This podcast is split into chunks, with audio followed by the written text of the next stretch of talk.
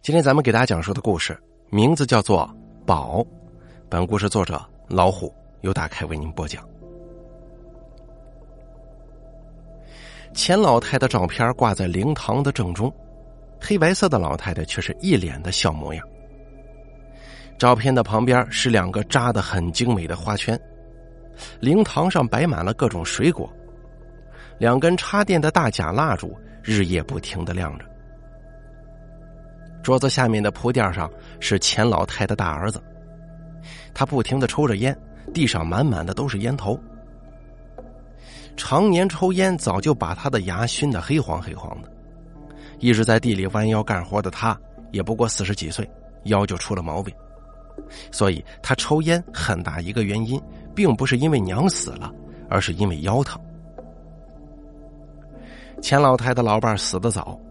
他有四个儿子，一个女儿。不过这会儿啊，大家都睡得不安稳，因为钱老太太一家在解放之前是远近闻名的大地主，所以街坊邻居都知道，老太太有一笔从祖上传下来的古董。可是老太太走得太匆忙了，一没给儿女们安排下遗产，二没给儿女们留下一点信息，这古董到底在什么位置？老太要走的这天早上，天特别冷，村里的狗一大早就不消停。老太太起床倒尿盆，回屋的时候把尿盆随手搁在地上，一个人佝偻着背，裹着老伴的厚棉袄，搬了一个矮板凳，坐在煤球火边上，嘴里念念叨叨的。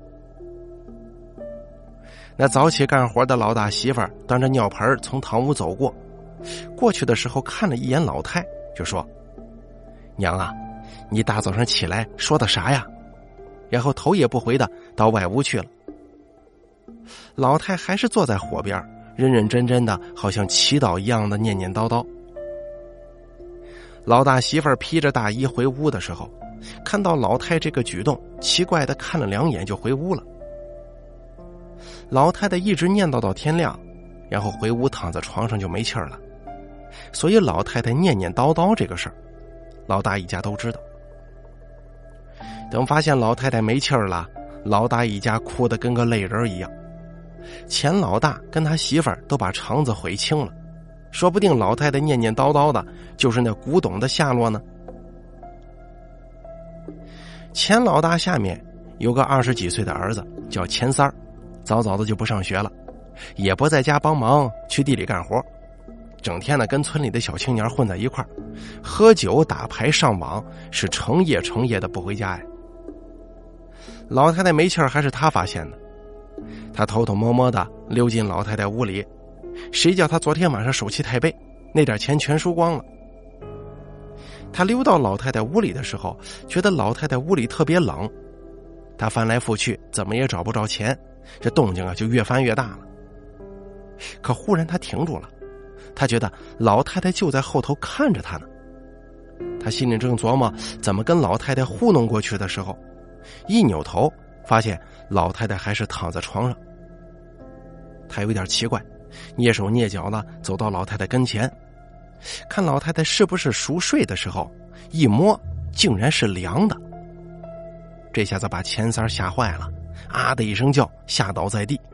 然后慌里慌张的从地上爬起来，冲进堂屋就说：“爹娘，奶奶死了。”钱老大手里准备洗脸的搪瓷盆掉在地上，水洒了一地。冲进屋一看，就咧开嘴嚎啕大哭起来。跟着他媳妇儿也冲进屋，跪在地上放声大哭了。钱三儿倒是一滴眼泪也没掉，他站在屋门口看着爸妈。这早上夫妻俩像唱戏的一样嚎啕大哭，这同一个村子不出一个时辰，老太太过世的消息就都知道了。屋里屋外挤满了人，老太太还是安详的躺在床上，就像睡着了一样。进门的人都装模作样的抹两把眼泪，想着这回啊，终于可以等到钱家的好戏看了。只有几个老头老太太看到床上白布盖着的钱老太。他们想自己将来恐怕也得是这个样子呀，就不忍心再看第二眼了，一边掉眼泪一边出门。人越来越多，钱三靠在门框上抽着烟发呆，不知道在想些什么。忽然有人拍了他一把，说道：“哎，三缺一，打麻将去。”钱三抬头一看，是老王家跟老李家的两个臭小子。小李打了小王一巴掌，说：“刚死人，钱三儿怎么会有心情跟你打牌呢？”而钱三儿把烟往地上一扔，说了一个字儿：“走。”然后又说：“等等。”他转身挤进满是人的屋子，趁乱从老太太身体下面的床垫里摸出来一个用手帕包好的东西，放在口袋里准备离开。想了想，还是从口袋里掏了出来，然后蹲在墙角对着墙，打开手帕，抽了两张红的，然后又把手帕包好塞了回去，头也不回的跟小李、小王打麻将去了。可钱三儿的手气还是一如既往的背。等钱三儿全部输光，回到家的时候，家里的人已经没有早上时候这么多了，只有附近几个邻居。然后他看到了自己的姑姑、二叔、三叔、四叔都站在堂屋里，整齐的披麻戴孝，灵堂也布置好了。钱三儿心想：这可真够快的呀！然后他就被他妈一把扯过来，戴上白帽子、黑章，穿上孝衣了。钱三儿看着眼前的叔叔、姑姑、婶婶们，一个个愁眉苦脸的。过了一会儿，钱三儿的二叔扯着钱老大进了里屋。还是二叔快呀，钱三儿想。然后他剩下的几个叔叔和姑姑也都一个个表情凝重、犹豫不决，陆陆续续的进到里屋了。钱老二是隔壁村的村委书记，骑个摩托车，整天乡里村里的跑，大嗓门他冲谁一喊，谁家的小孩啊都能给吓哭。钱老三倒是住的不远，但是个脓包啊，什么都听媳妇儿的。这抽烟喝酒都没有，每天早早回家，连男人们叫他打牌他都不敢去。钱老四一直在外头打工，三十出头了，连媳妇儿都没找。钱家唯一的女人，钱三儿唯一的姑姑，钱老太生前最疼爱的小女儿，但这小姑啊精明的很，早早出嫁，却没少从老太太这儿诓钱，所以钱三儿跪在地上，心里就想啊，没他妈一个好东西。果不其然，里屋传来钱老二大嗓门了。我才不相信咱妈临死之前没跟你说宝贝藏哪儿，你瞎忽悠谁呢？咱妈天天跟你在一块儿，你如果想独吞，就他妈直说。然后嘈杂的声音从里屋传来，堂屋的媳妇们听得一清二楚。要是钱老太没过世，这会儿啊，也在临时搭建的草棚子里头听的是一清二楚。钱三想起来。村头村长的女儿细皮嫩肉的小手坐不住了，他抬头看了看灵堂上的奶奶，伸手摸了摸口袋，然后钱三儿又转身准备钻进奶奶生前住的小屋。钱三儿他妈一把拽住他的手背，表情严肃，小声严厉的说：“都这会儿了，你又瞎跑啥呀？”钱三儿说：“去屋里再看看。”他看着冷冷清清的屋子。还跟老太太没走的时候一样，他忽然产生了一种错觉，觉得老太太并没有死。老太太的小脚还在钱三儿身后踱来踱去，但钱三儿啊，像平常一样，根本就不知道老太太在干嘛。钱老太太生前，家里人都觉得她已经老年糊涂了，除了带大几个孙子之外，老太太也没在帮家里干过什么活。他总是一个人在屋里头神神叨叨的忙活一整天，也不知道他干了些什么。可这你就该问了呀，老太太带大的几个孙子，为什么钱三儿跟老太太感情如此单薄呢？因为老太太奇怪就奇怪在这儿，带几个孙子到了上学的年龄之后，他就很少再跟孙子们说话了。但是六岁以前的事儿，小孩能记住的实在太少。所以没有几个孙子喜欢他这个当奶奶的，也没有几个孙子知道这个奶奶曾经大半夜给自己换尿布，大早上给自己熬稀饭，大冬天给自己洗衣服。老二、老三的孩子上了两年学，再来老大家，竟然忘了眼前这个瘦小干瘪的老太太是谁。钱三晃了晃脑袋，从回忆里晃醒自己，然后呢，他又把手伸进老太太床垫下面的手帕，一次把薄薄的一叠儿全部装进了口袋，然后跳起身从小屋的窗户上翻了出去。钱三刚一进里屋的时候，钱老三的媳妇儿就认清了这个屋里只剩下一帮媳妇儿，而这帮媳妇儿里没一个人是自己的对手。这个形势他看出来了，他清了清嗓子，对老大媳妇儿说：“哟，好嫂子，你家收成今年可真好。你是不知道我们家呀，钱小宝要上初中了，这学费还没着落呢。”钱老大的媳妇儿一听这话说的，嘿，收成好什么好呀？这老天爷不长眼呐，三天涝两天旱，哪有啥收成啊？屋里这帮女人正唇枪舌剑，你来我往呢。钱三费力的翻过小窗户，却不想翻出来的时候，一不小心撞上了屋外搭好的草棚的柱子，这草棚啊，哗啦一下子倒了。钱三站起身，跑得没影了。屋里的媳妇们最先冲了出来，一看这情形，给吓得半死啊，立刻三三两两的往地上一坐，继续唱戏似的大哭。表明自己的孝心和忠心。姓钱的五个兄弟姐妹也听到动静，冲了出来。他们看到塌掉的草棚，也吓得不轻。钱老二说：“谁他妈搭的草棚这么不结实？”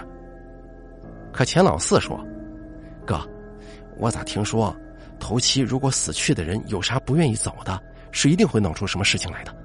你说咱妈是不是不高兴了？”几个人听完这话，跟媳妇们一起往地上一跪，大哭起来。这一哭，全村人都知道钱家闹鬼了。钱三儿这会儿啊，逍遥自在的在大树下面搂着村长的闺女坐着晒太阳。村长的女儿朱丽花拉着钱三儿的手就说：“三儿，我怀孕了。”钱三儿一听，低下头推开怀里的人说。这这不是我的吧？我每次可都做了安全措施的。朱丽花说：“你可别想赖，不是你的还能是谁的？我们娘俩生是你的人，死是你的鬼，你可赖不掉。”钱三儿的脑袋里忽然冒出了很多事儿，他想起半夜从网吧回来，不止一次看见过小李跟小王从村长家翻出来，这孩子呀，指不定是谁的呢。可钱三儿又一想。要真是自己的，就不好办了。钱三儿算了算手里的钱，想了想，连打胎都不够啊！家里现在又出了这么一档子白事儿，可怎么办呢？钱三儿松开朱丽花，站起身，拍了拍屁股上的土，对朱丽花说：“我奶刚走，这事儿啊，咱以后再说吧。”说完，头也不回的往家走。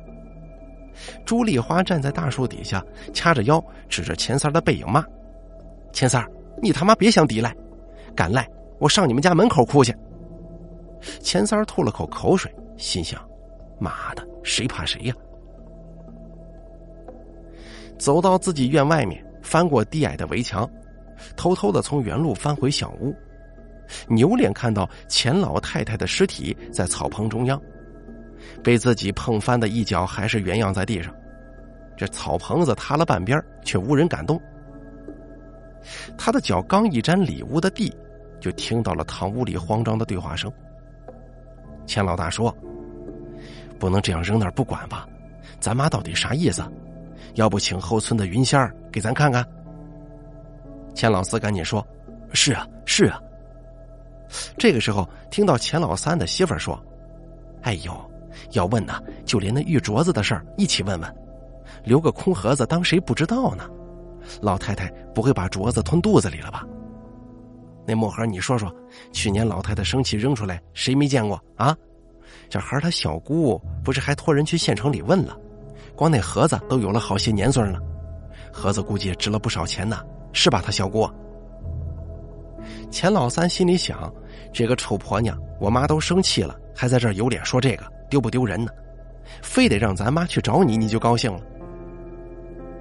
钱老三皱着眉头拽了拽他媳妇儿的衣角，他媳妇儿一脚狠狠的踩在老三的鞋上，钱老三连大气儿都不敢出。他小姑拿了那个盒子，说去城里看看，就再没送回来过。现在这脸呢是一阵红一阵白的应和着。钱三躺在钱老太太的床上，听着外面你来我往，忽然觉得很难过，眼泪不知道怎么回事不听使唤落下来了，脑袋里一片空白。不过一会儿他就睡着了。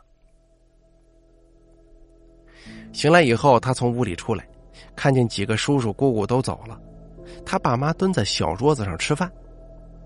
他一路小跑到村里边小卖铺外面的麻将桌上，扯着小李跟小王两个成天混在一起的狐朋狗友往角落里一蹲，递给两个人一人一根烟，然后对他俩说：“兄弟有件大事儿要不要一起干呀？一起干，保证你俩发财。”小王、小李互相看了一眼，小李说：“犯法的事儿，俺可不干。”小王点了点头。钱三一人脑袋上打了一巴掌，说道：“不会让你们进大牢的，想什么呢？”然后把两个人的耳朵拽过来讲了一遍。小李跟小王听过之后，困惑的看着他说：“这这事儿成吗？”钱三目光坚定的对他俩说：“成，肯定成。到时候咱哥几个平分。我把这事儿再跟朱丽花说说，有个女人好办事儿啊。”小王跟小李想了一会儿，说：“那行，到时候咱平分。”然后哥仨起身往回走，还没到麻将桌上，钱三顺口说了一句：“朱丽花怀孕了。”钱三扭头看着小王跟小李，吓得脸色惨白，大气儿也不敢喘。然后钱三接着说：“是我的。”小王跟小李都长松一口气，笑了。小王一拳打在钱三的背上，说。嘿，恭喜你啊！钱三笑了笑说：“恭喜什么呀？咱这片要是成了，就用钱把朱丽花肚子里的孩子打了；要是不成，就让朱丽花把肚子里的孩子生下来去鉴定，看看这骚娘们肚子里面到底是他妈哪个野男人的孩子。”钱三这话一说出口，就像是紧箍咒一样，小王、小李这俩心怀鬼胎的泼猴，立刻就老实了。这天夜里，钱三儿回家吃饭，在低矮的小饭桌上，钱三儿问钱老大：“爸，你说俺奶奶死了，是不是得跟俺爷爷葬在一块儿啊？”钱三儿他爸一边给他媳妇儿说：“多盛点今天晚上我守夜。”一边自言自语的说：“应该是吧，都忘了老头埋在哪片乱坟岗子上了。”钱三又问：“我咋对俺爷爷一点印象都没有呢？”钱老大说：“你刚满月，你爷爷就死了，可不是没印象吗？”然后钱老大像是陷入了深深的回忆。哎呀，你爷爷真瘦啊，比你现在还瘦得多，就跟个骷髅架子一样，成天躺在床上，靠你奶奶小脚忙里忙外的伺候他，对我们可是几乎没说过几句话的，就好像不认识我们一样。死的时候别提多吓人了。这嘴角里头还流出黑色的血，你奶奶哭得晕死过去好几回呀，拿出来一个金元宝，把你爷爷厚葬了。说完这段话，钱老大又冲他媳妇儿说：“哎，你说咱妈手里是不是还真的有有什么值钱的东西啊？你还记不记得咱妈拿出的那个大个金元宝？哎，得有这么大。”钱老大的媳妇儿说：“我估计有啊，还不少呢。”你没听后街的老刘头说，咱家解放前是个远近闻名的大地主。过了这么些年，咱妈手里啊多多少少会留个十件八件的，对吧？就算不留给咱们，他还不留着自己养老啊？钱老大听了之后，若有所思的点了点头，然后起身走出门去，来到破败的草棚进行守夜。钱三他妈收拾碗筷，也去院子里的水龙头洗碗去了。钱三偷偷溜进钱老太生前的屋子，里三层外三层的翻了起来。老太太屋子非常简单，除了放衣服和棉被的大柜子之外，就是一张黄花梨木的桌子。这桌子如果真懂行的人过来看，一定值不少钱。可现在钱家上上下下想的全部都是金元宝和玉镯子。谁也看不懂一张破桌子能值什么钱。钱三儿坐在床上，那张大柜子里所有的东西都被他拖了出来，空柜子里只剩下几张铺在下面的破旧的纸，上面密密麻麻的写着小字儿。钱三拾起那些旧纸，上头还有一些盖了红章。钱三上学只上到初一，但是这些破纸上的字他有的认识，有的看着熟悉，却又看不出来是什么字儿。他把这些纸随意的叠吧了叠吧，放进自己破旧的羽绒服内袋里去了，然后小心翼翼的把被子和衣服再放回去，然后他走出门，看了两眼他爹，回屋子里睡觉去了。这老钱家商量着，第一天先让钱老大来守灵，第二天请隔壁村里的云仙来看看。但是钱老二作为村支书，是不能参加封建迷信活动的，不能到场。剩下的六天，五个家再轮流一家一天，最后一天，钱三儿这个长孙得由他来守了。第二天一大早，钱家大院站满了人呢，屋里屋外看热闹的人群中间。是隔壁村的云仙儿除了钱老二，几个媳妇儿子都跪在了倒塌了一个角的草棚前面。这云仙儿左看看右看看，拿着罗盘到处的走，然后把他们几个全部叫到里屋，坐在躺椅上，说道：“老太太走的不顺心呐，你们几个孩子没一个好东西，老太太心里有怨气。”钱老三跟钱老四赶紧问。哎，师傅，你说怎么才能平复我妈的怨气呢？云仙叹了口气说：“你们呀，一人一个夜里跪在老太太的尸体旁边，把自己曾经怎么对老太太的都说清楚。趁人还没有完全走，该道歉的道歉，该磕头的磕头。六天之后，我再来看看老太太是什么意思吧。”钱三在一旁听着，偷偷的在心中想啊。哼，原来自己一不小心把草棚子弄塌了，还有这么多说法呀！钱三他小姑赶紧又问：“你说，老太太中间不会再折腾什么了吧？”云仙说：“这可不好说呀。”钱老大又说道：“这这，我们实在没做什么对不起老太太的事儿啊。”云仙站起身，环视一周，表情严肃，口气严厉的说。做了什么？你们心里最清楚。都这会儿了，你们还想骗老人，可真说不过去。说完这话，头也不回的走了。钱老四赶紧跟出去送送云仙人群给云仙让出一条道之后啊，也各自散开，留下几个人大眼瞪小眼的想着各自的事儿。这六天里的第一个晚上，钱老大坐在铺垫上，不停的抽烟。他跪在那儿，这腰疼的实在是厉害呀，于是呢就盘腿坐那儿了，想着这么多年跟钱老太太之间那些说不清道不明的事儿。他抬头看了看竹床上的老娘，白布下的老人干瘪的像是一个风干多年的核桃。他想了想说：“娘啊，这么多年你一直跟我住，吃我的喝我的，我说啥了？我是不是啥也没说呀？你说我落着啥好处没有？”除了老宅子地基上分出来的这一片新地基起的这两栋小楼，我可是啥都没有啊！这盖房子娶媳妇儿的钱，可是当年我跟村里的瓦匠东奔西跑赚来的，你是一分钱没给我出啊！我爹死的时候，你还拿出了个大金元宝，我爹有啥好了啊？他成天吃你的喝你的，还啥活不干，你都给他拿出这么大一金元宝，你说？我给您老人家养老送终，您末了了，啥也没给我留啊！走之前嘟嘟囔囔说的那些个秘密，都给带走了。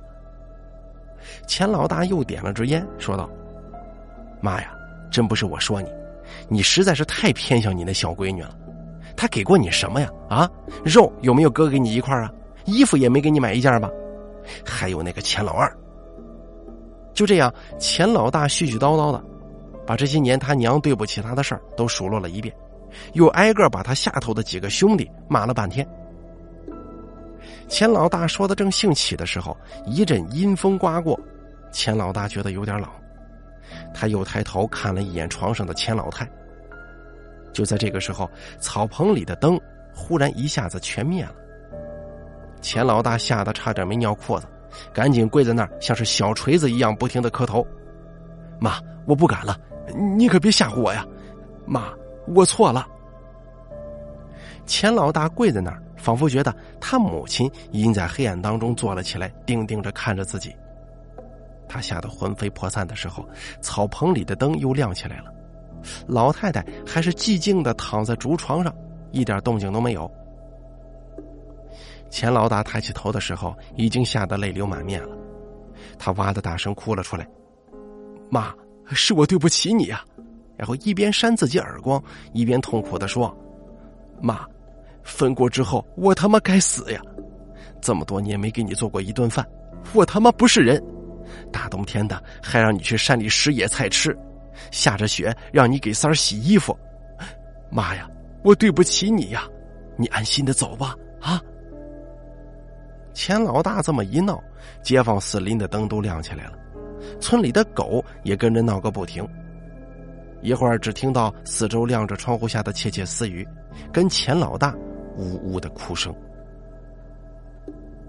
第二天，钱家剩下的几个人看着钱老大哭得跟桃子一样的眼，越发的害怕和没底儿了，一个个脸上都挂着即将临行前的恐惧。只有院子外头的小王跟小李拼命的憋住笑声，让自己脸憋得都通红了。钱三黑着个脸，他给小王和小李一人屁股上来了一脚，就说：“今天你们去后街老刘头问点事儿，以后夜里我一个人来。”钱三觉得丢人了，他爹因为他们的恶作剧而哭得像个娘们儿，抖出来那点事儿啊，让他在小王和小李面前都抬不起头来。他赶走了他俩，一个人哪儿也没去，蹲在地上抽烟。这烟好像吸到心里去了，钱三的心中烟雾缭绕的，有些看不清。昨天夜里，钱老二跪在那儿，紧张的手都在抖啊，一句话都没说，再也没有了平时他那烦躁的性格。他喘着大长气儿，寂静的夜里，钱三儿躲在黑暗当中，再也忍不住了。他溜进钱老太的屋子里，偷出了一双小鞋，从草棚后面的院墙直接扔了进去。钱老二因为紧张又无聊，都快睡着了。只见一双鞋子“通”的一声掉在了草棚的地上。钱老二走过去一看，正是钱老太平常穿的小脚布鞋呀。钱老二吓得扑通一声坐在地上，赶紧跪着跑到钱老太的白布前面说：“妈呀！”你不能怪我呀，哥几个就是我学习最好，上了高中。妈，你不给我掏钱上大学，我不怪你的。但是那个时候你必须得救我，我贪了村里集资的钱，还不是为了给你孙子上县里的中学交建校费呀？妈，是我呀，是我偷了你的首饰盒，你首饰盒里那对耳环跟戒指，我卖了，刚好补这个缺。我他妈当时脑子一热，说说你自己弄丢了，你老年痴呆了，我就是个畜生，还把你送到医院去看病。妈，是我不对，我他妈就是个畜生。妈呀，你打我吧！钱老二用力的大声抽着自己耳光。钱三儿在墙外头，这次不是他爹，他却一点都幸灾乐祸不起来，那种恶作剧的心情荡然无存。他在黑夜里摸着墙往回走，走着走着，他觉得自己眼眶湿润了。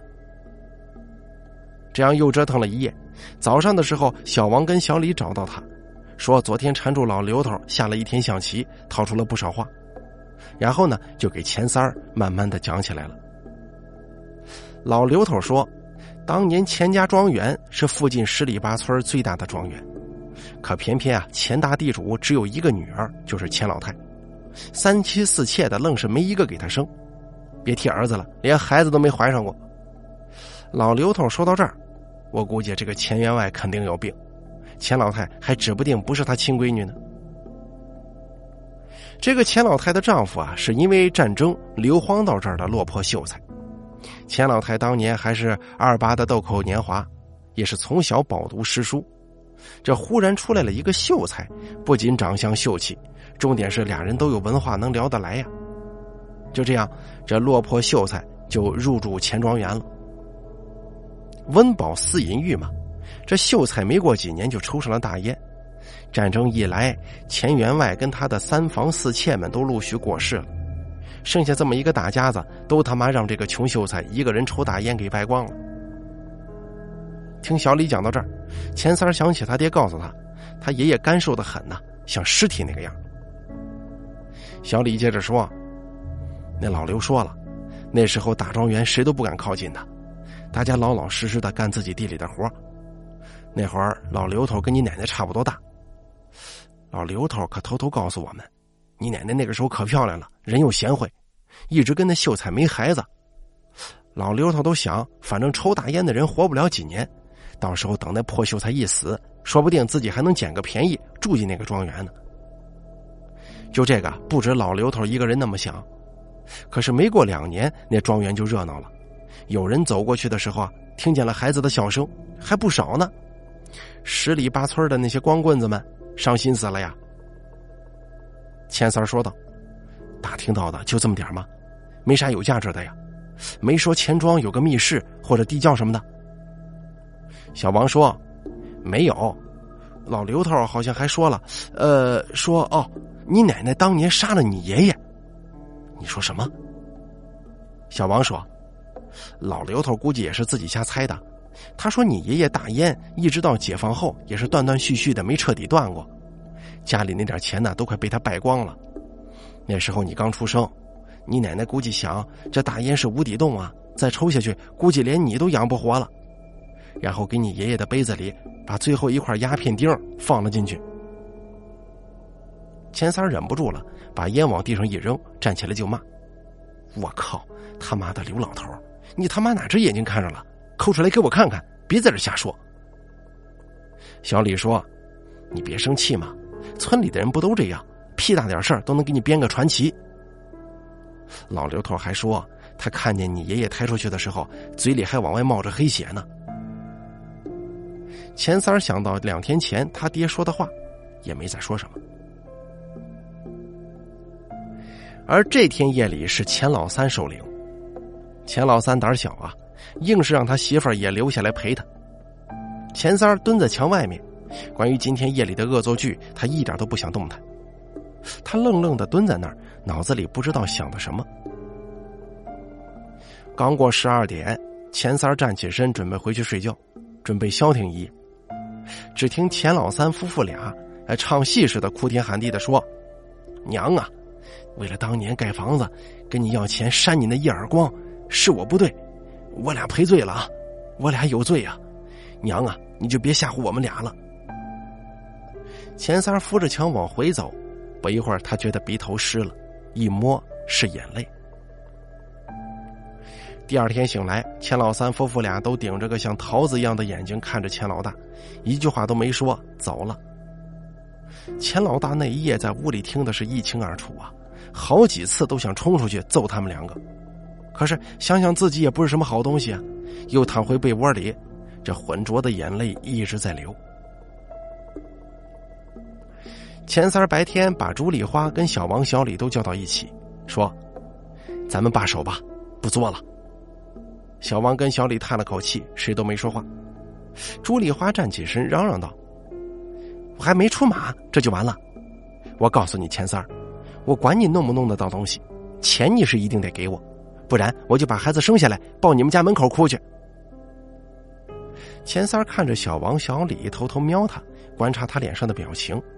钱三说：“要不这样吧，我姑姑手里还有个盒子，咱们把那盒子给他弄出来。”那个盒子好像还值不少钱呢。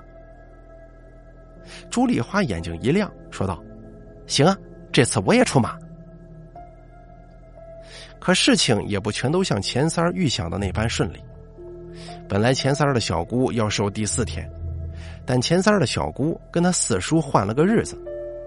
这个事儿钱三儿事先并不知道。第四个夜里，钱三儿跟朱丽花溜到院子外面，屏住呼吸，听不见一点声音。钱三儿给朱丽花使了个眼神，他轻手轻脚的爬到院子里，把这个草堂拉的那根电线拔了，草堂立刻一片漆黑。然后朱丽花在墙外头捏着嗓子笑了笑，说：“你还知道跪我呀？”当时钱老四吓得慌里慌张，问道：“谁呀？”朱丽花跟钱三意识到这不是他小姑，而是钱老四。他俩黑暗里望了望对方的脸，这出戏得硬着头皮演完才行。朱丽花继续捏着嗓子说：“怎么，连你妈我都不认识了？”钱老四想啊，莫不是人死了，声音会变得年轻吗？啊，管他呢！然后就跪在地上，一边磕头一边说：“妈，我错了。”朱丽华又说：“你怎么错的？”钱老四一边说一边大声哭：“妈，我错了！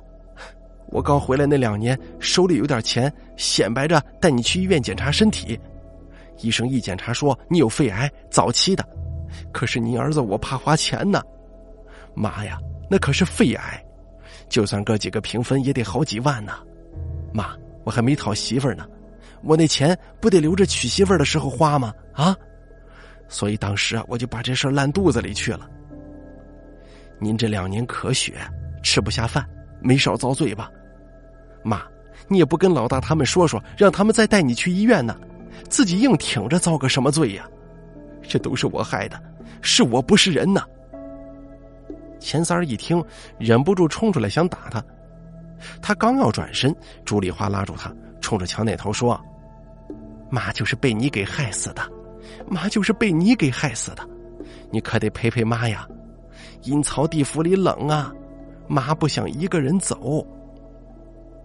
钱老四在墙这头停止住了哭声，惶恐的说：“不，我不走。”然后听到黑暗里的他一阵乱折腾：“你别抓我，别抓我，我我不走。”这个时候，钱老大的卧室灯亮了，钱老大披着衣服冲到草堂，拽着钱老四就是一个大嘴巴子。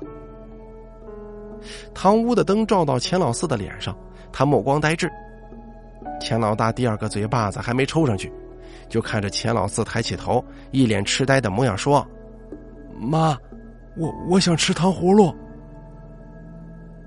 朱丽花跟钱三儿溜走了，而钱老四就这样疯了。第四天白天的时候，一家人坐在堂屋，一句话都没说，只有钱老四满屋子逛荡。妈，我要吃糖葫芦，我要吃糖葫芦。所有人听的是心惊肉跳。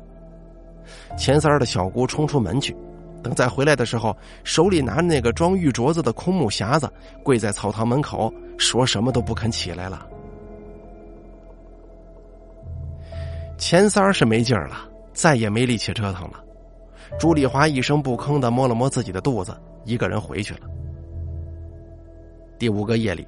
钱三儿的小姑也是抽抽搭搭，一夜没停。钱三儿躺在屋子里想啊，真是没他妈一个好东西。到六个夜里，加上钱老大一开始守的第一个夜里，也就是第七天，钱三那天一天没出去，早早吃过饭，就跪在老太太床前面。钱三跪着跪着，眼泪就下来了，哭着哭着就睡着了。他做了个梦。梦见老太太坐起来在竹床上摸了摸他的手，然后指了指屋子，又指了指竹床的下面。然后钱三的梦就醒了。等早上的时候，云仙又来了，站在院子中间，看到钱老四疯疯癫癫那个样，叹了口气说：“报应啊。”然后招呼人把钱老太往棺材里抬，院子里全是村民。钱三儿穿着孝衣，一路送钱老太到坟边然后他想了想，招呼小王跟小李，拿着挖坟人的小铁锹溜回了家。在钱老太太睡觉的床底下，他看见了一个坑，往里面刨了几铁锹，就看见了一个木盒子。他掏出木盒子，小王、小李凑过去一看，哟，这盒子一打开，仨大金元宝呢，金元宝下压了张纸。钱三抽出来，叠好放进衣服里。小王跟小李的嘴巴都咧开到耳朵根了，大声说：“平分啊，钱三咱们一早就说好了平分的。”钱三没管他们俩，揣着纸直奔村小学。他找到教语文的老师小贾。小贾一看掏出来的纸，这是繁体字啊，这小楷写的可真够漂亮的。钱三说：“写了什么？您赶紧跟我说说吧。”小贾老师抽出那张盖红印的，上头说：“今收到某某某孩子五个，四男一女，几几年几月几日。